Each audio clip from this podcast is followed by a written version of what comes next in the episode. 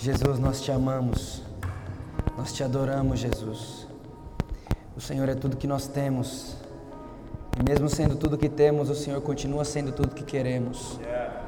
O Senhor é a nossa vida, Jesus, o Senhor é o nosso ar, o Senhor é o nosso pão, o Senhor é a nossa água, o Senhor é o nosso caminho, a nossa verdade, a nossa vida.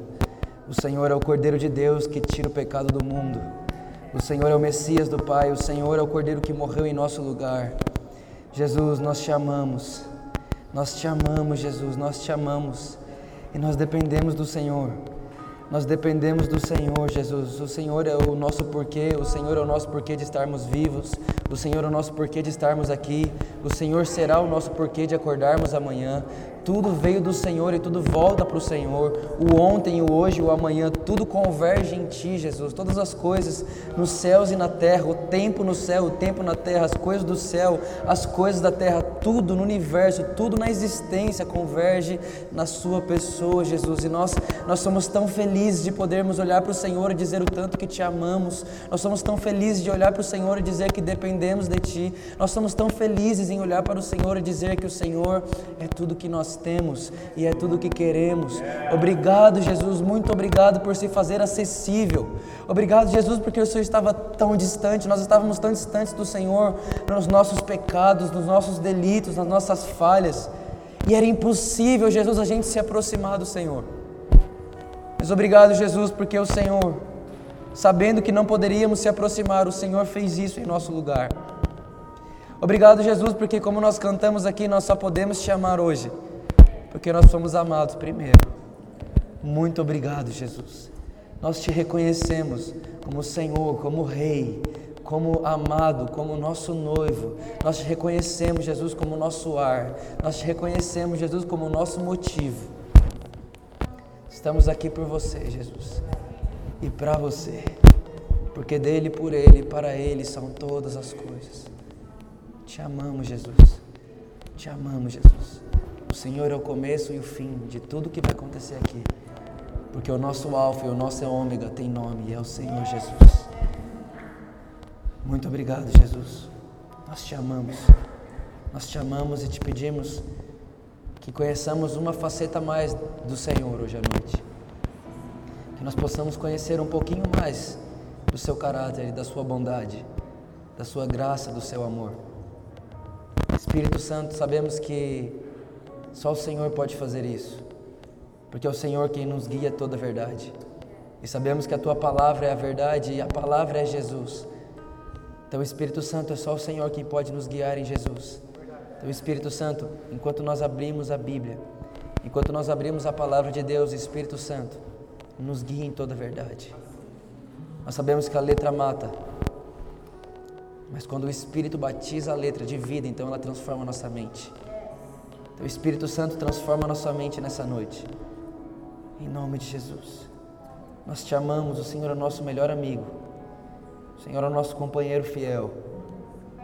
Obrigado, Espírito Santo, porque o Senhor nos adotou como filhos. O Espírito da adoção. E hoje nós estamos aqui podendo dizer: Abba, Pai.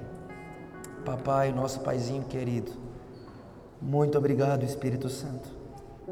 Muito obrigado, como nós te amamos como nós te amamos como, e como queremos aprender com o Senhor. Espírito Santo, nos revele Jesus essa noite.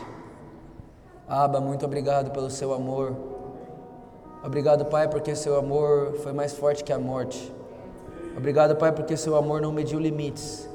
Obrigado, Pai, porque a Bíblia diz que nos últimos dias as pessoas conheceriam a sua bondade e tremeriam e temeriam. Que bondade é essa, Pai, que faz a gente tremer? Que bondade é essa que faz alguém tremer diante dela? Obrigado, Pai, porque o Senhor é bom. Obrigado, Pai, porque a situação ruim das coisas não mudam a sua bondade. Obrigado, Pai, pelo seu caráter imutável. Muito obrigado, Pai. Muito obrigado. Muito obrigado, Pai, porque a sua palavra nos garante que nem a morte, que nem a vida, que nem os anjos, que nem potestades, nem principados, nem o que era, nem o que é, nem o que há de vir, Obrigado, Pai, porque a Sua palavra nos garante que nem o passado, nem o futuro, nem o presente, nada que aconteça ou que já aconteceu pode nos separar do Seu amor. Que está em Cristo Jesus, o nosso Senhor. Muito obrigado, Pai. Muito obrigado. E antes de tudo, nós queremos dizer ao Senhor que a recompensa que queremos é o Senhor. Só queremos Jesus. Nós queremos a plenitude de Jesus. A plenitude do caráter de Cristo. Espírito Santo, faça-nos sair daqui mais parecidos com Jesus. Em nome de Jesus, nós te amamos. Nós amamos vocês. Em nome de Jesus. Muito obrigado, Pai. Muito obrigado, Jesus. Muito obrigado, Espírito Santo. Em nome de Jesus. Em nome de Jesus. Amém.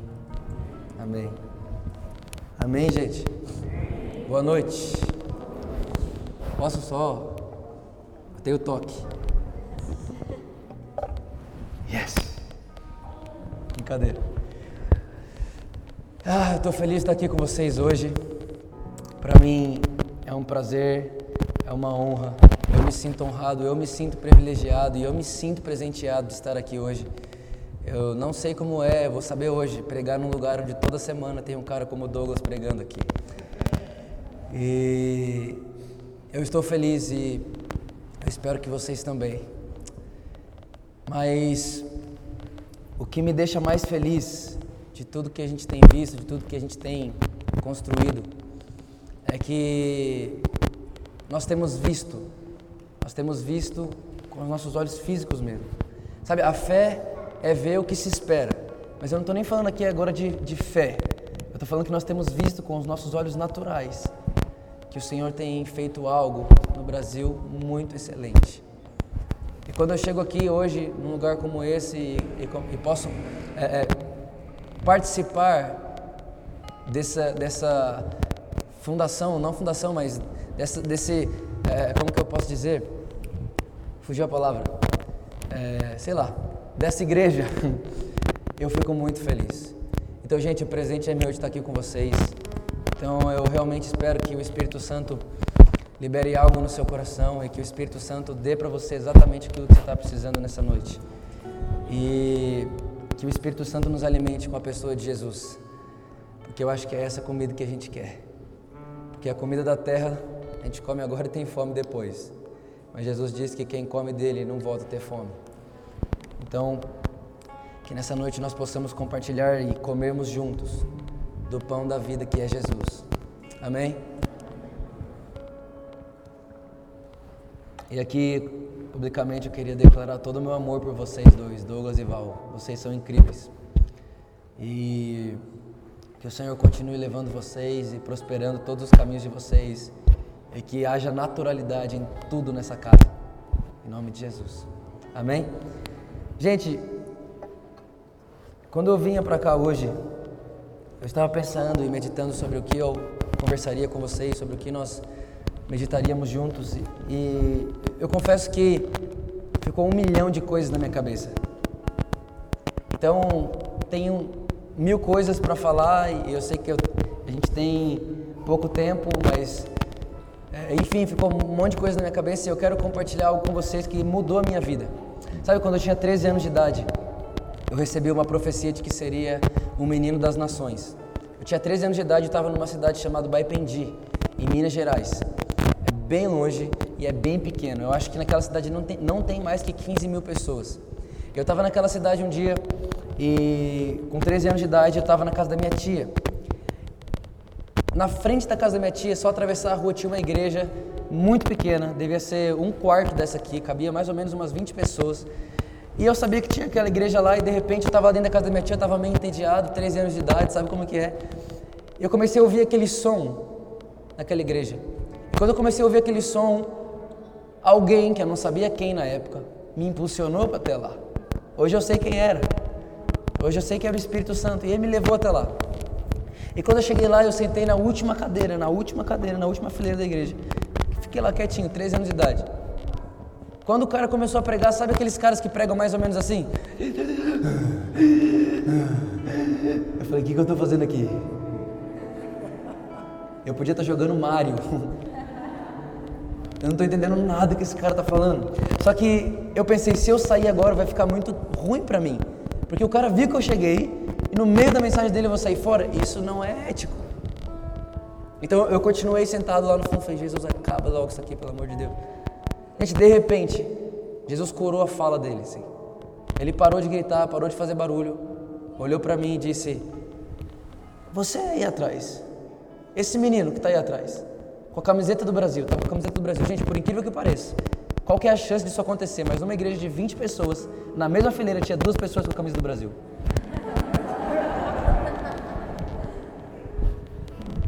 Aí na hora eu olhei e fiz, tipo assim, tem dois caras, você não tá vendo? Ele, você aí, o mais pequenininho. Falei, então sou eu. Ele olhou para mim e disse, Jesus está dizendo que você vai rodar as nações e que você vai pregar na, nas nações da terra e tal. Eu comecei a profetizar sobre a minha vida, começou a profetizar sobre a minha vida, profetizar, profetizar, profetizar, profetizar. E eu lembro que eu fiquei muito feliz. Só que, gente, eu tinha 13 anos, eu não entendi direito o que estava acontecendo. Quando ele terminou de profetizar, ele voltou a pregar. E quando ele voltou a pregar, eu já não entendi mais nada de novo. Mas olha, olha só, na época eu não sabia o que estava fazendo, hoje eu sei. Na minha cabeça veio algo e disse: Eu preciso na minha casa, na casa da minha tia, juntar as moedas que eu tenho, trazer para cá e dar para esse cara. Eu não sabia o que eu estava fazendo naquela época, hoje eu sei. Eu fui até a casa da minha tia e disse: Eu preciso de dinheiro, preciso de dinheiro, preciso de dinheiro. Ela, toma aqui moeda, vai comprar doce. Eu falei: Não, o que, é? Vou dar para o pastor. Ela, ih. Lavagem cerebral. Quem nunca, né? Peguei um monte de moeda, gente, de verdade. Devia ter dois reais de moeda, de moeda de cinco centavos, umas mil moedas de cinco centavos. Peguei aquele tanto de moeda, passou a hora da oferta, eu não dei na oferta. Chegou no final do culto, que eu fui para casa e voltei. Chegou no final do culto, eu cheguei no pastor e disse: Aqui, ó, eu sou o pregador das ações. E eu queria dar isso aqui para você. Aí ele, não, pode pôr ali no, no, no, no, no altar, né, no negócio lá. Eu disse, não, não foi ele que falou comigo. Isso aqui é para você. Peguei e dei para ele assim. Eu não sabia o que eu estava fazendo, mas já estava selando aquilo que eu viveria. Aí, talvez você olhe para mim e você fala, tá, e o que aconteceu depois? Eu estava de férias. Quando voltou as minhas aulas, sabe qual foi a primeira coisa que eu fiz? Porque agora eu já não era mais um menino, eu era o pregador das nações. Sabe o que eu fiz? Cortei o cabelo, pus o cabelo para trás. E eu usava mochila nas costas, tirei a mochila das costas e coloquei aquela mochila de lado porque eu achava ela mais pastoral.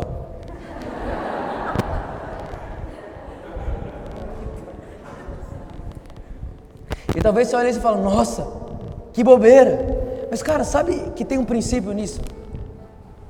Quando Deus disse haja luz, o que aconteceu? Isso significa que quando Deus fala, já é. Sim ou não? Então, quando Deus disse, Vitor, você é isso, qual que era o natural de alguém? Ok, então eu vou fazer o quê? Vou esperar acontecer. Mas quando Deus fala, já é. Olha só o que aconteceu. Saí de lá com 13 anos de idade. Fiz culto na minha escola. Comecei a pregar na minha escola. Saí da escola fundamental, fui para o ensino médio. No ensino médio entrei para o Senai. Comecei a pregar no Senai. Por quê? Porque eu não precisei de um púlpito ou de um microfone na mão para ser o que Deus tinha dito que eu era. Sabe, a, quando a, a, essa frase, estou esperando em Deus e Deus está no controle, tem sido mais uma frase de desculpa do que de espiritualidade. Em nome do escolhi esperar em Deus, não estou falando de namoro, tá? Em nome do eu escolhi esperar em Deus, o que Deus disse vai acontecer e Deus está no controle, a gente tem perdido o reino. Porque a Bíblia não diz que Jesus vai me dar o reino, mas ela diz que Jesus disse, gente, agradou ao Pai de vocês dar o reino a vocês. Ou seja, ele já deu? Então cadê? Me mostra. Já foi dado. Então eu comecei a fazer isso. Aí eu lembro um dia que eu estava no Senai e não sei se você sabe o que é Senai. Não sei, que é interior e tal, né? Brincadeira. brincadeira, gente, brincadeira, brincadeira. Brincadeira. Mas olha só, eu no Senai, um monte de torno, um monte de fresa, viu pessoal? Tecnologia. Eu lembro que tinha todos os meus amigos em volta da minha máquina de tornear peças. Eu com a Bíblia aberta no meio dela. E enquanto estava todo mundo, todas as outras salas fazendo peça, a minha sala estava num culto. Porque o professor tinha saído. Só que acontecia, era igualzinho aqui assim, a direção ficava lá em cima. Então de repente a, a coordenadora da escola viu lá de cima e viu que tinha um menino com um livro na mão e gente em volta. Ela disse, ué, virou templo isso aqui? E ela desceu. Quando ela desceu, ela, ô, ô, ô, vocês estão achando que aconteceu o quê? Virou templo aqui? Eu disse, não, mas eu sou.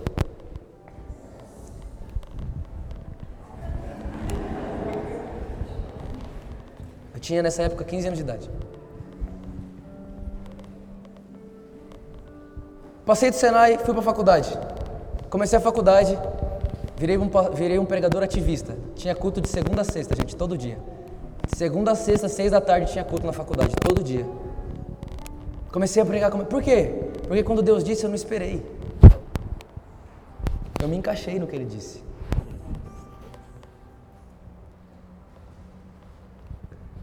Comecei a, a, pregar na faculdade todos os dias, todos os dias, todos os dias. Arrumei um estágio. E sabe quem foi a primeira pessoa que pagou para me pregar? O ímpio.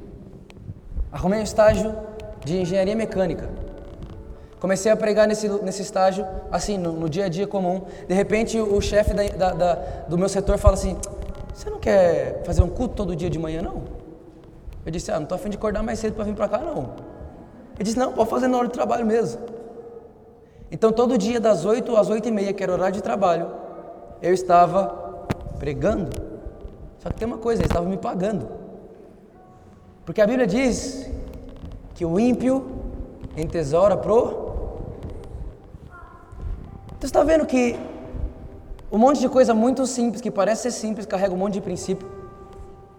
E que tudo isso só aconteceu porque um dia lá atrás eu não esperei acontecer o que eu já sou. Faz sentido isso para vocês? Agora, todo mundo que está aqui já recebeu uma palavra de Deus. Todo mundo que está aqui já recebeu uma palavra de Deus, já recebeu uma vocação de Deus, que é o lugar de filiação. Nós não nos tornaremos filhos de Deus, nós já somos. E quando nós entendemos isso e entramos nessa realidade, cara, tudo muda tudo muda. Mas o problema é que a gente está esperando algo acontecer, quando na verdade nós temos que entrar num lugar onde tudo já aconteceu. Abra sua Bíblia comigo, no livro de Romanos, capítulo 2.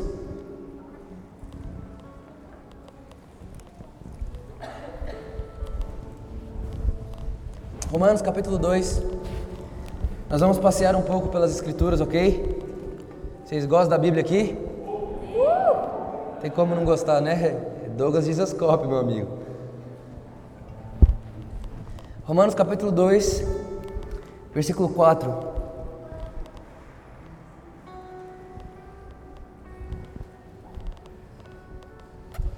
Ou será que você despreza as riquezas da sua bondade, tolerância e paciência? não reconhecendo que a bondade de Deus o leva ao arrependimento?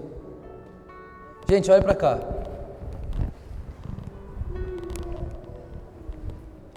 Sabe, eu tenho pensado muito sobre isso que eu vou conversar com vocês aqui hoje. Muito. Eu tenho meditado sobre isso dia e noite.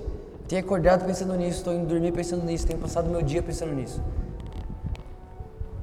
Que bondade é essa? Que bondade é essa que a Bíblia diz, que está lá em Oséias capítulo 3, versículo 5, depois você pode ler, que nos últimos dias as pessoas tremeriam diante da bondade de Deus. Que bondade é essa? Que a Bíblia diz que conduz ao arrependimento.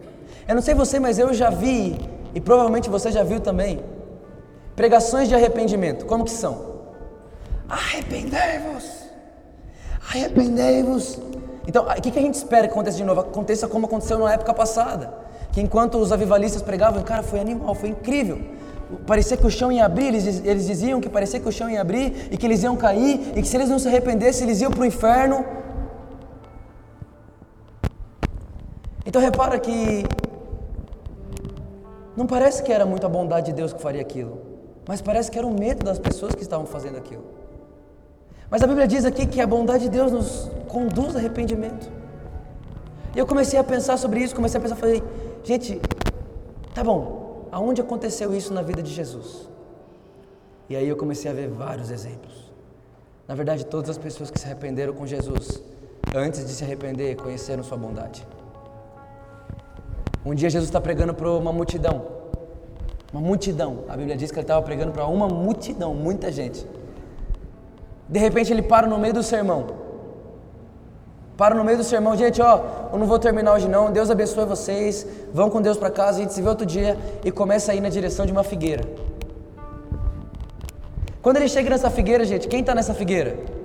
Zaqueu. Zaqueu era chefe dos publicanos. Eu não sei se você sabe, mas publicano para um judeu é, um dos, é uma das piores raças. Por quê? Porque o publicano era o cara que cobrava imposto em cima dos seus próprios irmãos. Aí o que acontece? Jesus, Jesus, chega lá perto dessa árvore e diz para ele assim: Zaqueu, eu estou com fome. Posso jantar na sua casa?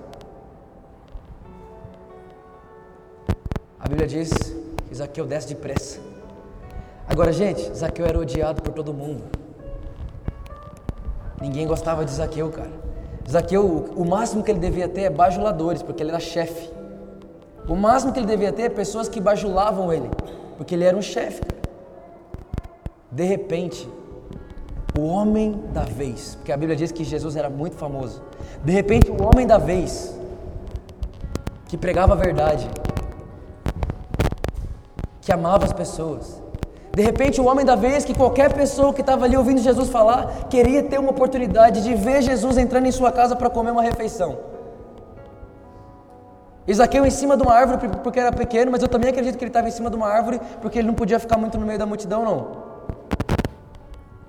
De repente, esse homem que estava atraindo multidões e multidões e multidões, para tudo que ele está fazendo por aquela multidão vai até Zaqueu, um cara odiado, um cara rejeitado, um cara mal amado, e diz para ele: Eu quero comer hoje na sua casa. Quando Jesus está dentro da casa dele, a Bíblia não nos conta muito o que acontece lá dentro. Mas a Bíblia fala que uma coisa aconteceu: Zaqueu se arrependeu. Agora eu pergunto para você: o que aconteceu primeiro? Aponta, Jesus apontou o pecado dele ou Jesus favoreceu ele com bondade? Então, o que levou Zaqueu ao arrependimento? A bondade. A bondade de Deus. Abra sua Bíblia comigo em Lucas capítulo 5. Lucas capítulo 5.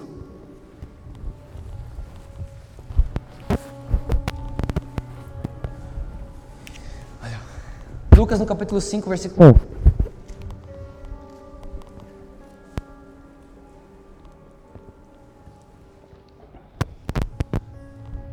Certo dia, Jesus estava perto do lago de Genezaré e uma multidão comprou de todos os lados para ouvir a palavra de Deus. Viu à beira do lago dois barcos, deixados ali pelos pescadores, que estavam levando as suas redes. Entrou num dos barcos, o que pertencia a Simão, e pediu-lhe que o afastasse um pouco da praia. Então sentou-se e começou a ensinar. Tendo acabado de falar, disse a Simão: Vá para onde as águas são mais fundas e a todos lancem as redes para a pesca. Simão respondeu: Mestre, esforçamos-nos a noite inteira e não pegamos absolutamente nada. Mas por que, é, por que és tu quem está dizendo, então vamos lançar as redes? Quando fizeram, pegaram tal quantidade de peixes que as redes começaram a rasgar-se. Olha só. Então fizeram sinais a seus companheiros no outro barco para que viessem ajudá-los. E eles vieram e encheram ambos os barcos ao ponto de começar a afundar. Quando Simão Pedro viu isso, prostrou-se aos pés de Jesus e disse: Afasta-te de mim, Senhor, porque sou. Pois, pois ele e todos os seus companheiros estavam perplexos com a pesca que haviam feito, como também Tiago e João, os filhos de Zebedeu, sócios de Simão. Jesus disse a Simão: Não tenha medo. Agora em diante você será pescador de homens. Então eles arrastaram seus barcos para a praia, deixaram tudo e o seguiram. O que foi que aconteceu primeiro? Eles seguiram Jesus primeiro ou eles experimentaram bondade primeiro?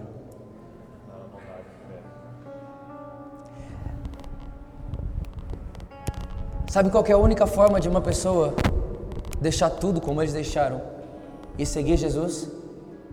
É que essa pessoa experimente o favor de Deus, bondade de Deus, graça de Deus. A Bíblia diz que a lei veio por Moisés, mas a graça veio por Jesus. E ele não veio só trazer a graça, ele trouxe graça sobre. Como se não bastasse a graça, ele traz ela duas vezes. Agora, olha só que coisa mais incrível. Mateus capítulo 3, a Bíblia diz que Jesus aparece e João está batizando pecadores. E qual que era a mensagem de João, gente? Arrependam-se, raça de víboras. Vocês tratam de se arrepender. Porque como pode vocês falarem que conhecem a Deus se vocês têm dois moletons e tem alguém com frio? Arrependam-se. E eles se arrependiam e se batizavam. De repente vem Jesus. Gente, Jesus tinha que se arrepender? Tinha, gente? Não. Vem Jesus se batizar. Quando Jesus está chegando, a Bíblia diz que João aponta e diz: Esse é o que. Então você concorda comigo que João reconheceu Cristo como Cordeiro de Deus, sim ou não? Sim, ok. João vai, batiza Jesus, tá, esse não é o ponto. O ponto é: João Batista um dia vai pregar contra o adultério do governador, sim ou não? Sim. Ele vai pregar contra esse adultério e porque ele está pregando contra o governador, ele é preso. Faz sentido isso? Vocês estão acompanhando? E quando João Batista é preso, a Bíblia diz que João diz: Olha, siga Jesus. Chega nos discípulos de João e diz para eles: Gente, sigam Jesus. Agora, os discípulos de João Batista vão seguir quem? Jesus. Só que, gente, qual que era o discipulado de João Batista? Arrependam-se. Arrependam-se. Qual era o discipulado de João Batista? Viva no deserto. Coma gafanhoto com mel. Se vista de pele de camelo. Esses caras que eram discipulados por João Batista vão seguir Jesus agora. Olha o que acontece. Estão seguindo Jesus. De repente, trazem uma mulher adúltera até esse Jesus. E ele se lembrou, ó, João Batista foi preso porque condenou adultério. Se, Jesus, se João, que João disse que não é digno nem de desatar as sandálias dele, se João pregou daquele jeito, como será que Jesus vai pregar? Vocês estão seguindo comigo? De repente, esses discípulos de João começam a ver que a prostituta vem até Jesus e ele reconstrói a vida dela. Esses discípulos de João estavam no dia que Jesus parou tudo a pregação para ir falar com Zaqueu. Esses discípulos de João começaram a ver que Mateus, o publicano, sentava na mesa com Jesus e comia com ele. Esses discípulos de João começam a ver tudo isso. Aí imagina comigo, eles estavam acostumados com isso. E para eles isso aqui era a verdade. De repente vem Jesus. E eles começam a ver isso e dizer: Peraí, o que, que é isso? Tá muito diferente. Aí dá o dia da visita na cadeia. Eles vão visitar João Batista na prisão. Chega João Batista na prisão. João, sabe aquele cara que você disse que é Jesus, que é o Cristo? Aham. Uhum. Então sabe que você, disse que ele libertaria o povo e você disse tudo isso para ele. Você disse que você era a voz que clamava no deserto, aplanar o caminho, caminho reto ao Senhor. Sabe esse cara? Aham. Então, você não sabe o que está acontecendo. O que, que foi? Esse Jesus, que você disse ser o Cristo, chamou Mateus, aquele cara que já cobrou imposto nosso. Aquele cara que cobrou nosso imposto para ser discípulo dele. Esse Jesus que você disse ser o Cristo e apontou para ele, para que nós seguíssemos ele. Esse cara estava pregando para uma multidão, parou de pregar na metade do sermão, foi até Zaqueu, fez Zaqueu descer da árvore e foi comer na casa dele. Esse cara que você apontou, pegou a prostituta e tratou ela como princesa. Aí a Bíblia diz que João Batista olha para os discípulos e diz: Meu Deus, faz o seguinte, vai até ele, pergunta para ele se é mesmo Cristo ou se devemos esperar por outro. Aí eles vão, chegam em Jesus e diz: Jesus, João Batista está perguntando. João Batista está perguntando se é você mesmo ou se devemos esperar por outro. Jesus podia dizer: Ei, João Batista está duvidando de mim. Mas ele olha e diz: Conta para ele o que está acontecendo. Os cegos vêm, os mudos, os, os mudos, mudos falam, o cego ouve, surdo ouve, e é anunciado o evangelho aos pobres. Quando os, os discípulos saem para ir falar com João, Jesus olha para eles e diz: Dos nascidos de mulher, dos nascidos de mulher, não existe ninguém maior do que João. É verdade ou não é? E aí Jesus olha e diz assim: O reino de Deus é conquistado por até quando? O texto diz: até os dias de hoje.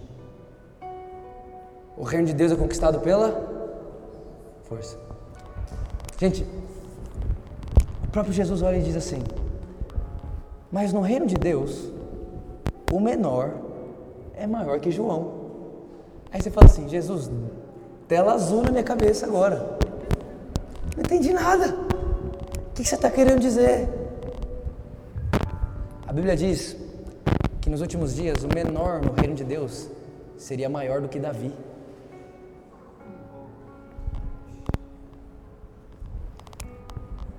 A Bíblia diz que dos nascidos de mulher, João era o maior, mas que se você nascer do Espírito, você pode ser o menor, e mesmo sendo menor, você já é maior que João.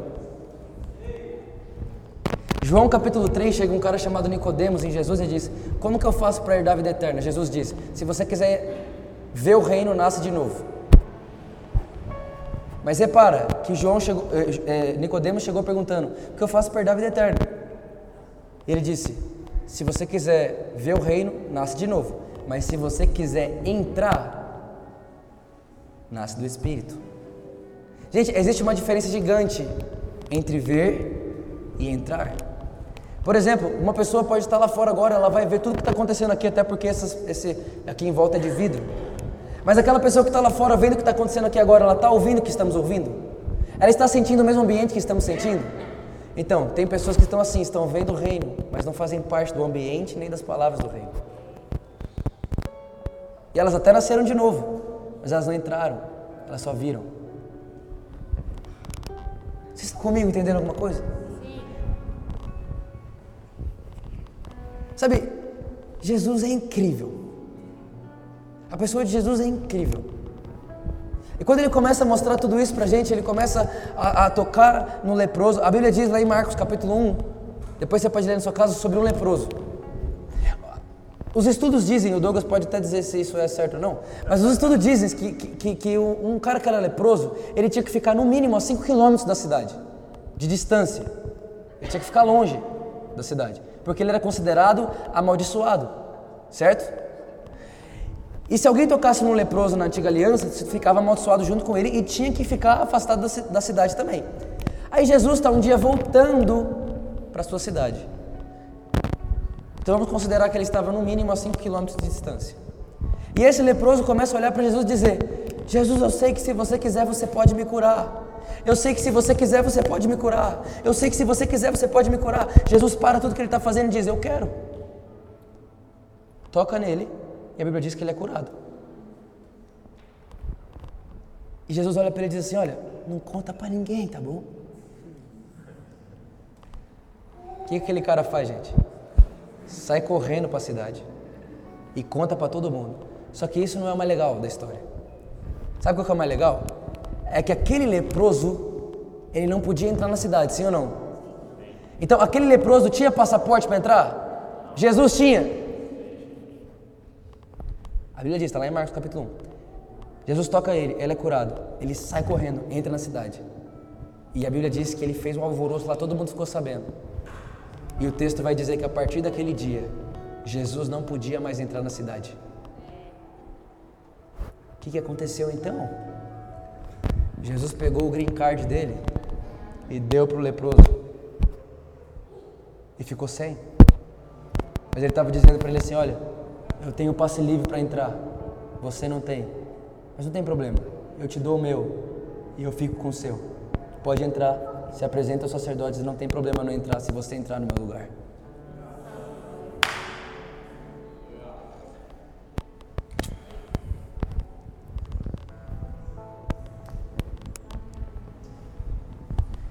Eu não sei se isso soa muito incrível para você, mas para mim soa.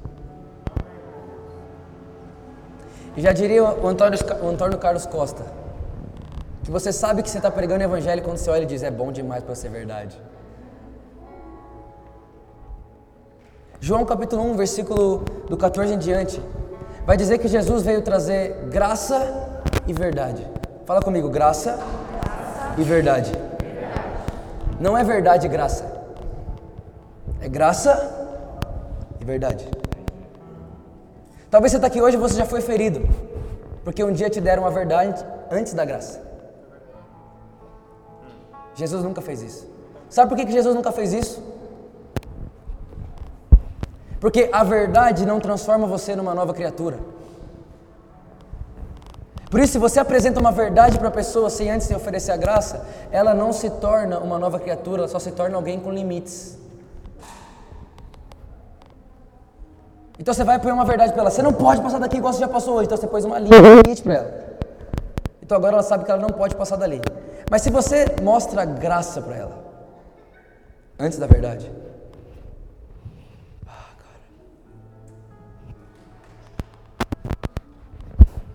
A graça é o poder de Deus que pode nos transformar.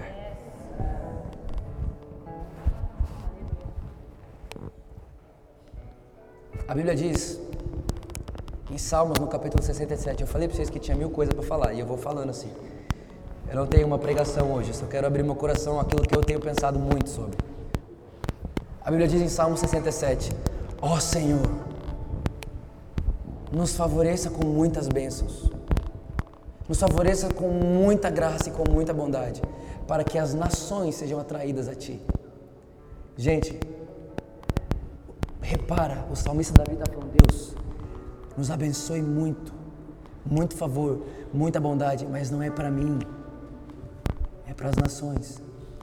O dia que a igreja entender que ela não pede para ela, mas que ela pede em favor às nações, porque filho meu pede e me te darei as o dia que nós entendemos que nós não pedimos para nós, mas pedimos para atrair as nações. A bondade de Deus e o amor de Deus e a graça de Deus. Então eu tenho certeza absoluta que Isaías capítulo 2 vai acontecer. O que, que diz Isaías capítulo 2? A Bíblia diz em Isaías capítulo 2 que nos últimos dias Deus pegaria a sua casa. Quem é a casa de Deus? E colocaria a gente no mais alto monte. Para quê? Para que todas as nações, olhando para nós, dissessem: Uau, nós precisamos ir aprender o que eles estão falando. Nós não vamos atrair as nações com uma mensagem de verdade. nós atrairemos as nações. Quando nós estivermos exalando, exibindo, no bom sentido da palavra, a bondade, o favor de Deus, o amor de Deus e sendo como Jesus foi aqui na terra.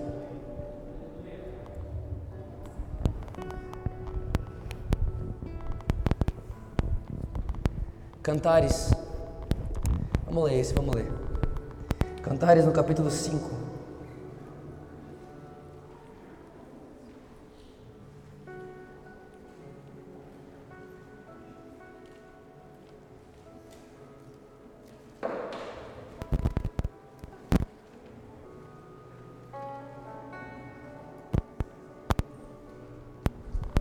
Aqui nós temos três, três, é, três pessoas: Sulamita, Salomão e as amigas. Isso daqui é um texto profético a respeito da igreja e de Cristo, o noivo e a noiva. E o que quem mais tem nessa, nessa, nesse texto? O noivo, a noiva e todas as nações, as pessoas. Olha isso aqui. Cantares capítulo 5, versículo 10. O meu amado tem a pele bronzeada. Destaca entre 10 mil. Isso aqui, gente, ela está contando para suas amigas. Isso aqui, ó, se você ler antes, você vai descobrir. É, as amigas dela chegam e perguntam assim: Tá, mas o que, que, você fala tanto dele? Por que, que, você fala tanto desse seu amado? Por que, que você fala tanto dele? Que diferença há entre ele e todos os outros? Não sei se já fizeram essa pergunta para você, tá bom, Vitor, mas que diferença tem? Jesus lá onde você está e Jesus lá onde eu estou. É a mesma coisa, é o mesmo Deus, é o mesmo isso que. Já falaram isso para você algum dia? Pois é, isso que as amigas falam para a Sulamita. Que diferença há? Você pode ler um pouquinho antes aí. Que diferença há? Ele não tem nada diferente. Aí a apaixonada começa a dizer: Então é que meu amado tem a pele bronzeada. Ele se destaca entre 10 mil. Sua cabeça é como ouro, ouro mais puro. Seus cabelos ondulam ao vento como ramos de palmeira. São negros como corvo. Seus olhos são como pomba, junto aos regatos de água levados em leite, incrustados como joias. Gente, você repara. É que é meio difícil de ler, né? Mas tem uma beleza aqui. Suas faces são como um jardim de especiarias que exalam perfume. Seus lábios são como um lírio que destilam mirra. Seus braços são cilindros de ouro com brilho neles engastado. Seu tronco é como marfim polido adornado de safiras. Sua pernas, suas pernas são colunas de mármore firmada em base de ouro puro. Sua aparência é como líbano, ele é elegante como cedros. Sua boca, sua boca é a própria doçura. Ele é desejável, desejável. Esse é o meu amado. Esse é o meu querido, ó mulheres de Jerusalém. Repara, olha aqui. O que acontece aqui agora? Ela descreveu a beleza dele. Ela descreveu a sua beleza, ela descreveu o porquê que ele não é igual a todos os outros. Seria muito tempo para a gente estudar tudo isso aqui. Eu tenho estudado um pouco o livro de Cantares e entender por que, que, ele, por que, que ela fala que ah, é, é, seus braços são cilindros de ouro, você parece o Líbano e tal é muito incrível, mas para nós aqui agora, o que nós precisamos entender? Que nesse momento ela está exibindo a sua beleza, ok? Olha o que acontece depois que uma igreja apaixonada exibe a beleza do seu amado. Olha o que as amigas respondem: Para onde foi o seu amado, ó mais linda das mulheres? Diga-nos para onde ele foi, porque procuraremos ele com você.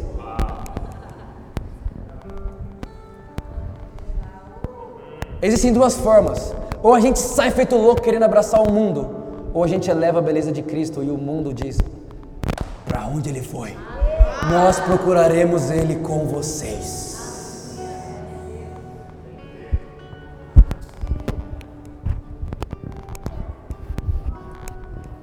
How?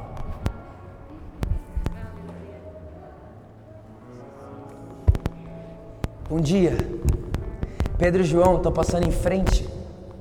Pedro e João estão passando em frente o templo.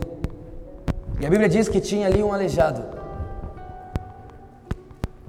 E aquele aleijado ele estava pedindo pelas suas necessidades básicas. Ele estava pedindo uma esmola. Só que você sabe que Deus não responde necessidade, né? Porque se ele respondesse necessidade, amanhã o país mais pobre hoje seria o mais rico. Faz sentido? Se Deus respondesse necessidade, então o país mais pobre hoje amanhã seria o mais rico. Deus responde o que então? Coração quebrantado e contrito. Deus responde honra, cara.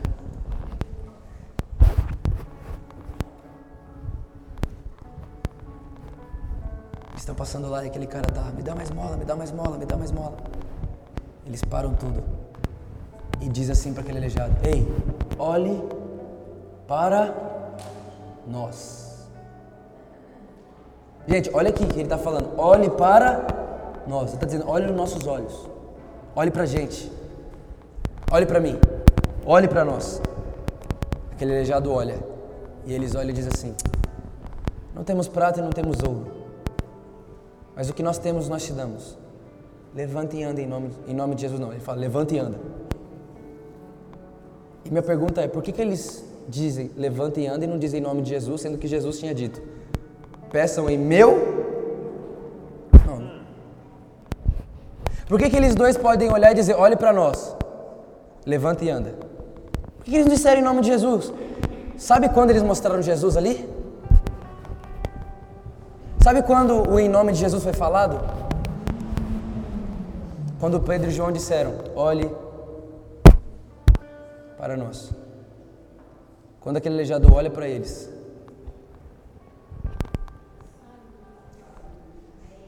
Você viu Jesus? Aham. Uhum. Viu o favor? Aham. Uhum. Viu que a gente estava indo para um negócio, parou por causa de você, está se sentindo amado? Aham. Uhum. Recebeu bondade? Aham. Levanta e anda então.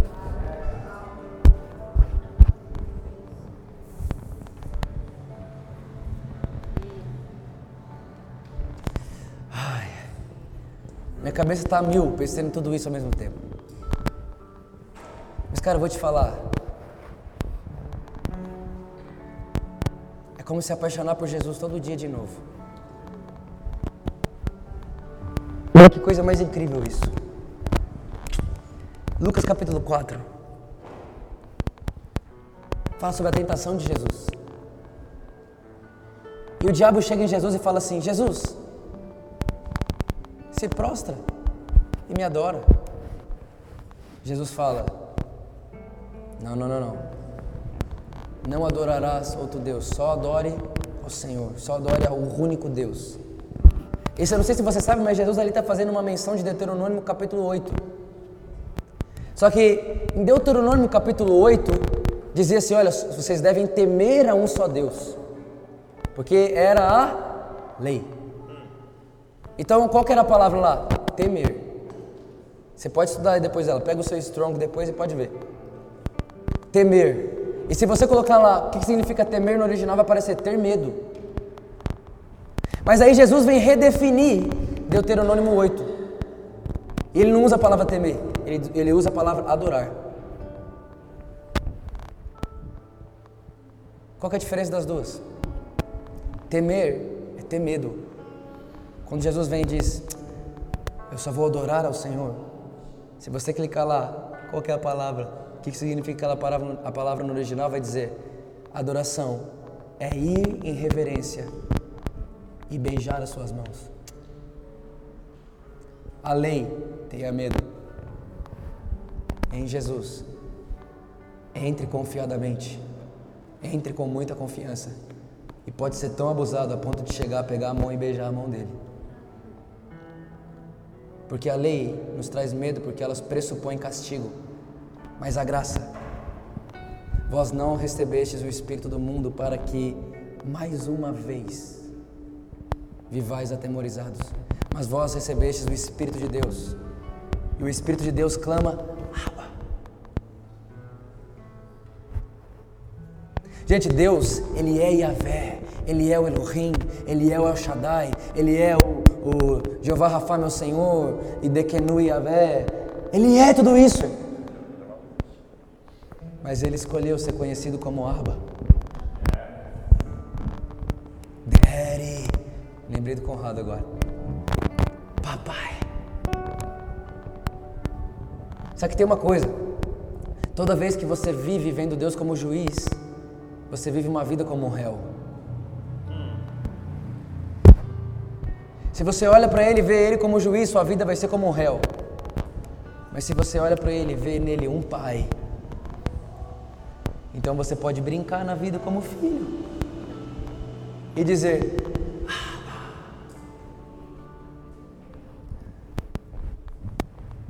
Mas então isso não é falta de reverência? Isso não é falta de temor?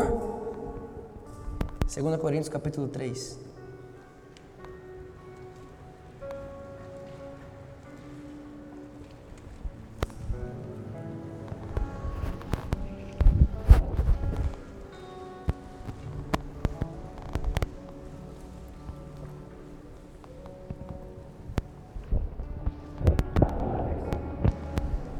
O ministério, capítulo 3, versículo 7, gente. Versículo 7. O ministério que trouxe a morte foi gravado com letras em. Letras em. Olha aqui para mim.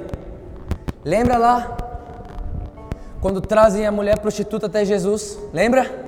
Sim? O que, que o pessoal tinha na mão? O que, que era, gente? Pedras. Por que, que eles tinham pedra nas mãos?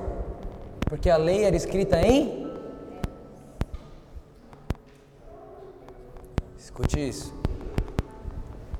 Êxodo 32, versículo 18, diz que o Espírito Santo escreveu as leis na pedra. Mas isso fala da antiga aliança. Faz sentido? Hebreus capítulo 8 diz assim, ó: Farei uma nova aliança com vocês. E não escreverei mais as minhas leis em pedras, mas agora porei o meu espírito dentro de vocês, e o meu espírito escreverá a lei no coração de vocês. Então, na antiga aliança a lei era escrita em? Na nova aliança a lei é escrita no? Chega a prostituta lá.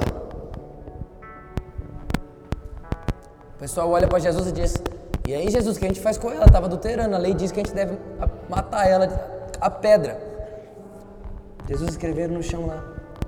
Olha, ele diz assim: Tá bom. Quem não tem pecado, atire a primeira pedra.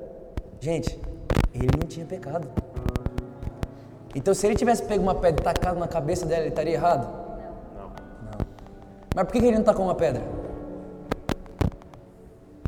Porque Jesus tinha escrito as leis aonde? Então, enquanto todo mundo tinha uma pedra na mão, Jesus tinha o quê? E ele chega nela e diz: Alguém te acusou. Mas eu imagino que ela devia estar. Eu também não te acuso. Graça. Agora, Jesus veio trazer graça aí?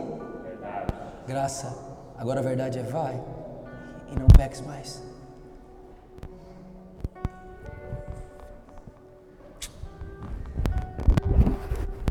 Só vive com pedra na mão Quem não experimentou a graça? Porque a graça tira da pedra e põe no seu coração. Vou tirar o seu coração de pedra e vou te dar um coração de carne.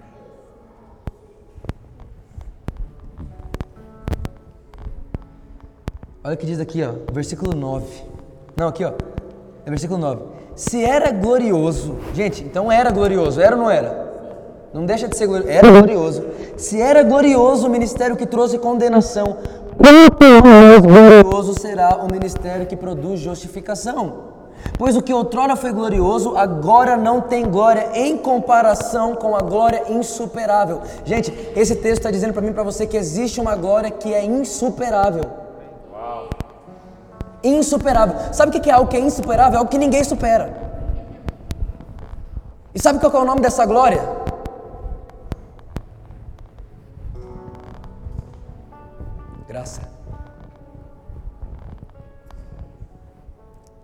Graça. Graça. Ninguém supera a graça. Ninguém supera a graça. Ninguém. Pois o que outrora foi glorioso não tem glória. Tá, versículo 11.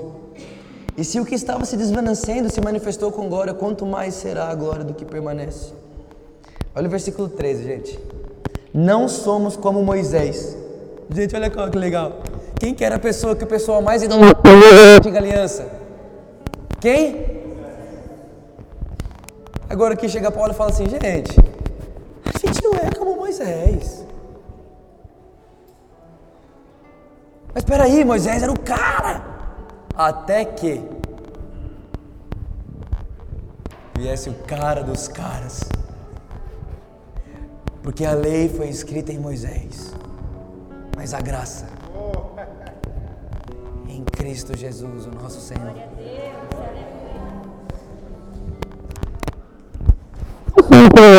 Colocava um véu para esconder o brilho que desvanecia.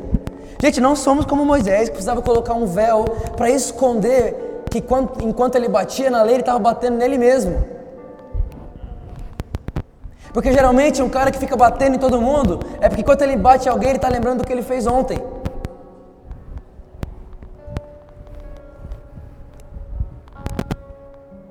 Bíblia diz: do jeito que você julga, é no lugar que você vai ser julgado. Está na Bíblia. Continua. Não somos como Moisés. Na verdade, a mente dele se fechou.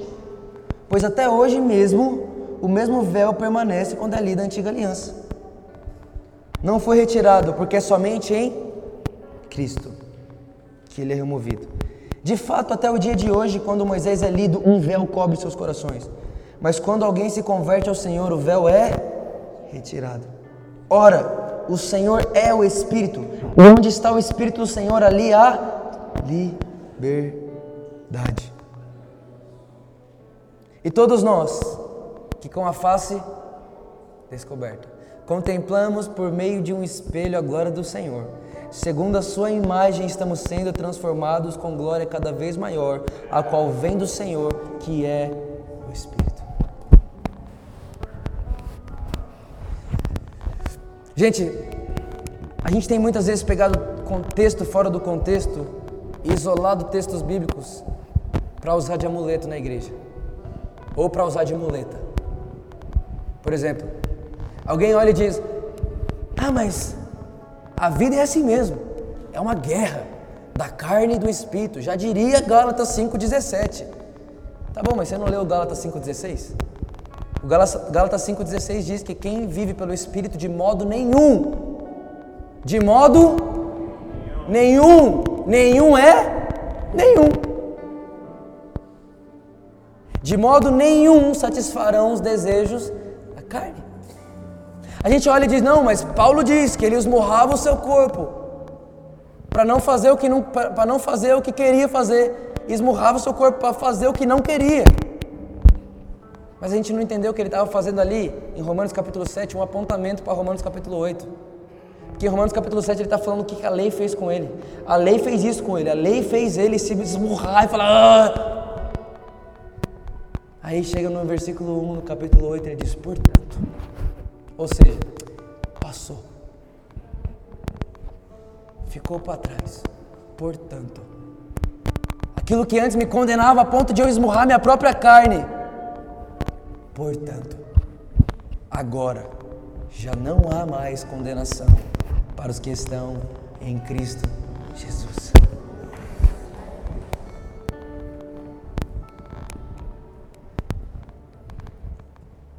Sabe, gente, eu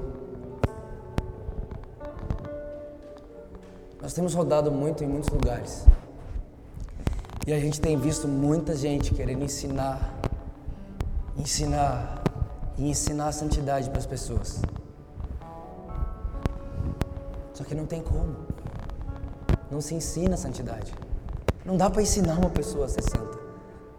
Porque a Bíblia diz, em 2 Coríntios capítulo 3, versículo 18, que eu me torno parecido com aquilo que eu contemplo.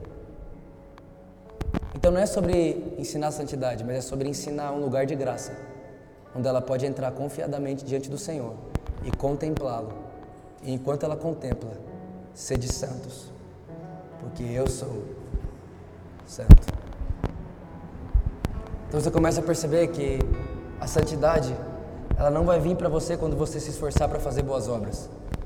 Mas a santidade vem sobre nós quando nós entendemos a graça que me permite entrar confiadamente sem véu, com a face descoberta, entramos diante do Senhor. E agora, diante do Senhor, contemplamos o Senhor. E começamos a ser transformados exatamente naquilo que estamos vendo.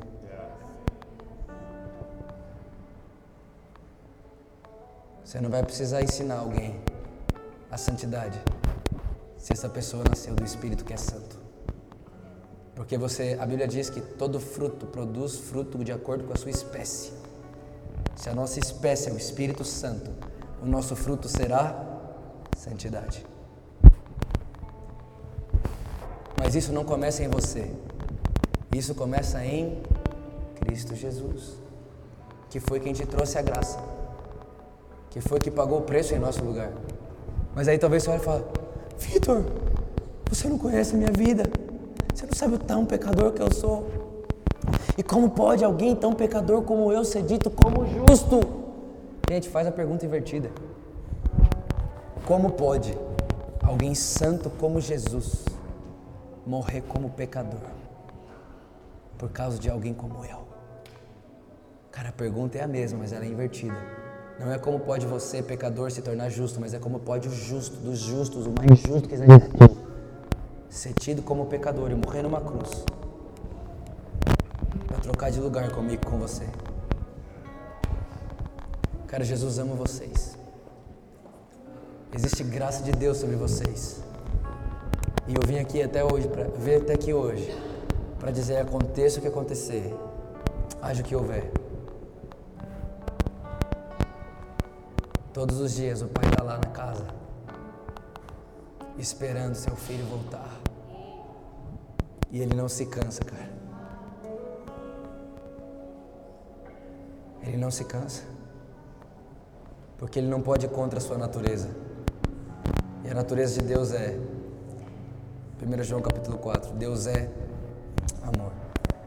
E a primeira, a primeira característica, a primeira característica do amor em 1 Coríntios 13 é: o amor é bondoso. Eu venho até aqui hoje para trazer uma esperança. Talvez você veja aqui hoje você olhava para si mesmo e dizia: talvez não dá para mim não. Eu vou viver só aí, vou ir, eu vou ir vivendo, vou ir tropeçando, cai, levanta, cai, levanta. E talvez está aqui hoje, você aprendeu durante muito tempo da sua vida que cair e levantar era uma vida normal. Cai, levanta, cai, levanta. Não, cara. Não. Não. Eu termino com Romanos capítulo 5, versículo 17.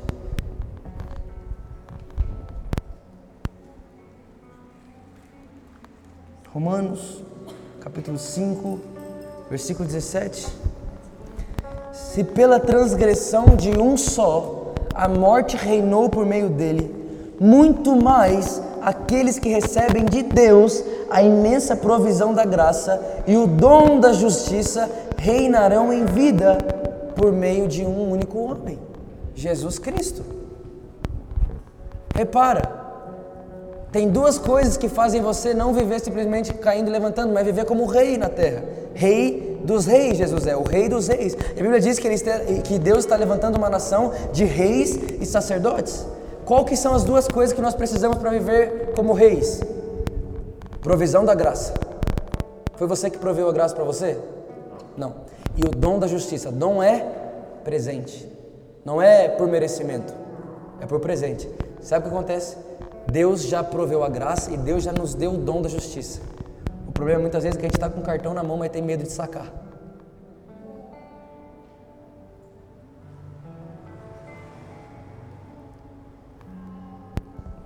Já foi dado para você tudo o que você precisa para viver reinando nessa vida ainda. Já foi dado a você.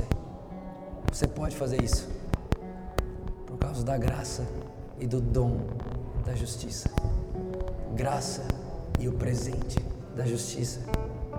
Fique de pé comigo, vamos orar.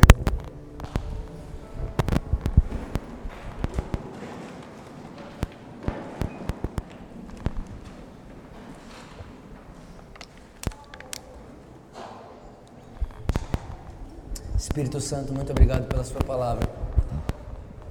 Muito obrigado, Espírito Santo, porque o Senhor nos ama tanto. Obrigado, Jesus, pela graça sobre graça. Obrigado, Jesus, pela sua bondade. Obrigado, Jesus, porque eu sei que alguma pessoa entrou aqui hoje. Alguém entrou aqui hoje precisando ouvir isso. Obrigado, Jesus, porque o Senhor me trouxe lá da minha casa até aqui. Por amor a alguém que está aqui hoje à noite. Obrigado, Jesus. E eu amo isso em você. Você não mede esforços por uma vida. Por amor a uma vida, Jesus, o Senhor foi capaz de fazer tudo o que fez. Porque o Senhor disse que uma alma, uma só, vale mais que o mundo inteiro. Sabe, todos com os olhos fechados. Eu queria saber se hoje à noite existe alguém aqui nesse lugar que deseja entregar sua vida a Jesus. Sabe, talvez você está aqui hoje e você já até entregou sua vida a Jesus um dia e já fez algo parecido com isso, mas parece que nada mudou e você diz, Vitor, eu, eu, não me sinto assim, eu, não, eu, eu, ainda tenho muita vontade de estar lá fora, eu ainda tenho muita vontade de voltar a fazer o que eu fazia, Vitor. Eu não experimentei isso que você disse ainda, porque se eu tivesse experimentado, eu não gostaria de voltar a fazer o que eu fazia antes. Sabe, a maior prova de que você experimentou de Jesus é que depois de conhecer o seu sabor, você não quer saborear nada além dele. Eu queria orar por você. Se você chegou aqui hoje você fala, Vitor, eu preciso saborear de Jesus para que eu queira somente Ele. Eu quero dar minha vida a esse Jesus. Eu quero dar minha vida por isso que você acabou de dizer. Eu quero. Se você é essa pessoa, eu queria orar por você. E eu queria que rapidamente você saísse do seu lugar, não importa onde você esteja. Você saia do seu lugar e venha até aqui na frente. Eu quero nós, nós vamos orar por você.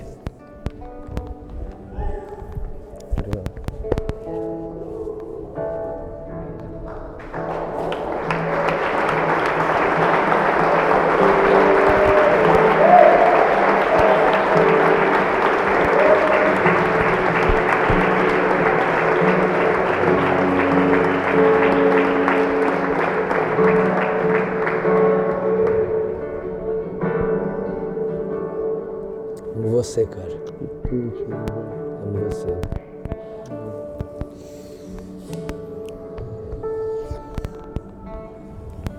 Tem mais alguém?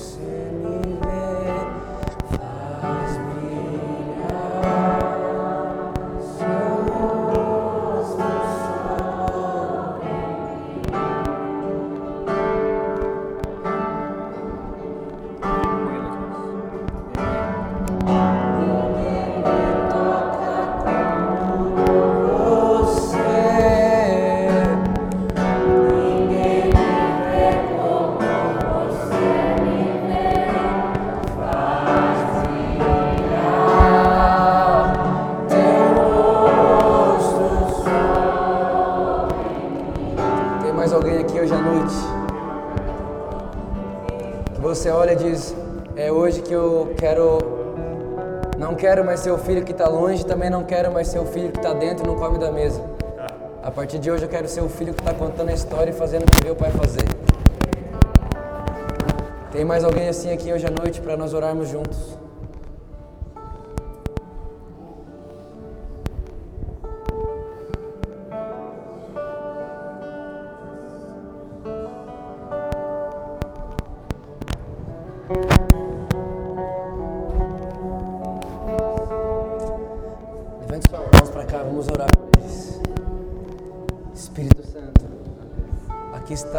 Pessoas que são alvos do seu amor, alvos da sua bondade, alvos da sua graça. Jesus, arrependimento vem da palavra metanoia, que é a mudança de mente. Nós oramos agora, Jesus, para que haja uma mudança de mente dentro deles, uma nova, uma nova forma de enxergar o Senhor Eles não, eles não precisam mais se esconder quando o Senhor vem na viração do dia, porque estão nus. porque já foi nos preparado uma roupa, o cordeiro foi moído em nosso lugar e a nossa roupa é o próprio Jesus. Nós já não estamos nus, nós estamos vestidos com o sangue de Jesus, nós estamos vestidos com as roupas do cordeiro. E Jesus, que essa mentalidade venha sobre eles, de que nós não se apresentamos por nós mesmos diante do Senhor, mas nós estamos diante do Senhor através de Cristo, por Jesus. Nós liberamos essa mentalidade sobre eles como igreja e declaramos que a partir de hoje eles verão tudo de outra forma e com outra ótica. Eles vão se olhar no espelho e eles vão ver muito mais do que eles se sentem, porque eles verão neles mesmos aquilo que o Senhor tem visto deles. Nós declaramos que eles irão encontrar exatamente o que nasceram para fazer. Nós declaramos que eles serão pessoas felizes, alegres, e declaramos que as pessoas à volta deles verão a sua bondade na vida deles. As pessoas que estão à volta dele, a família deles, verão o seu favor na vida deles, a sua bondade. E as pessoas, os amigos, os familiares, serão atraídos para eles por causa do seu favor e da sua bondade. Favor de Deus, bondade de Deus. Nós liberamos em nome de Jesus a mentalidade deles. Não mais escravos do medo não mais escravos da insegurança e da inferioridade, mas a partir de hoje, mentalidade do espírito da adoção que clama: Abba, Pai. Nosso Pai, o Pai que é nosso. Nós, como família, nós recebemos e abraçamos em nome de Jesus.